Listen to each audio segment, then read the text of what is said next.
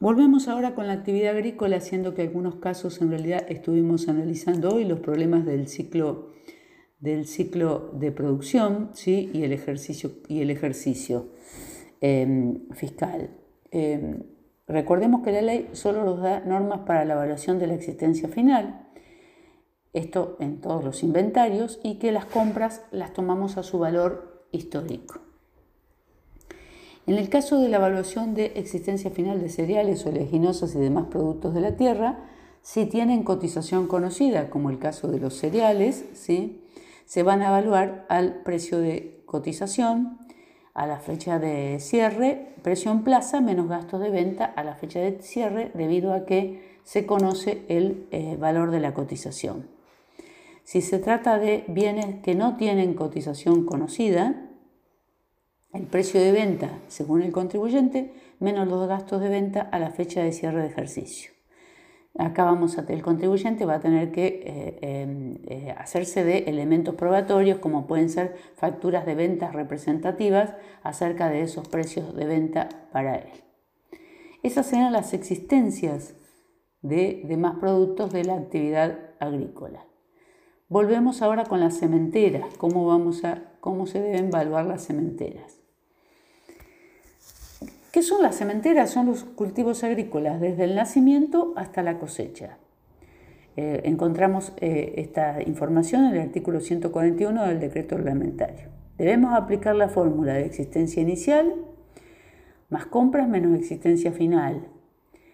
Entonces empezamos con las semillas, la existencia inicial de semillas más las compras de semillas menos la existencia final de semillas nos da el costo de semillas consumidas más la mano de obra y gastos directos, tenemos el costo de producción del ejercicio, más la existencia inicial de cementeras, menos existencia final de cementeras, tenemos el costo de producción, más la existencia inicial de productos, menos existencia final de productos, tenemos el costo de venta de toda la explotación agrícola.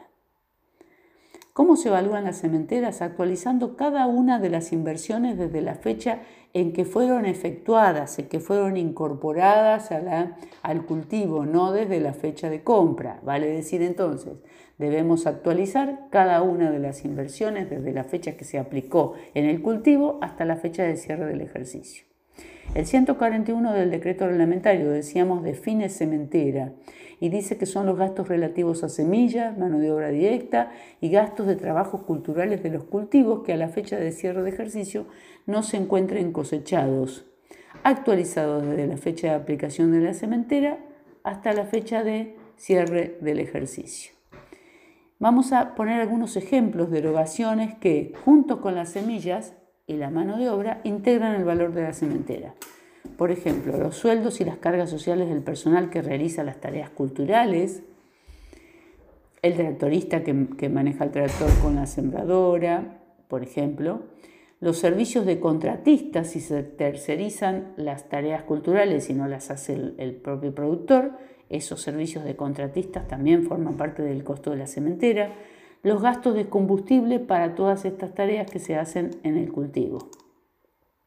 Reparaciones de sembradoras, por ejemplo, también forman parte de los gastos de la cementera. No forman parte del valor de la cementera el impuesto inmobiliario, las tasas municipales de red vial, los arrendamientos pagados porque no forman parte de las tareas culturales, las amortizaciones y reparaciones de bienes de uso, en general, eh, de uso general, por ejemplo, como tractores, tinglados, galpones, alambrados.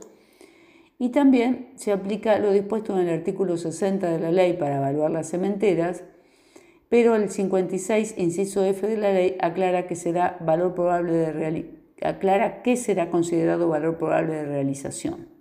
Y el 146 del decreto reglamentario también realiza aclaraciones, esto para los casos en que el valor de la cementera sea notoriamente inferior al que hemos determinado de acuerdo a las normas que aplicamos antes.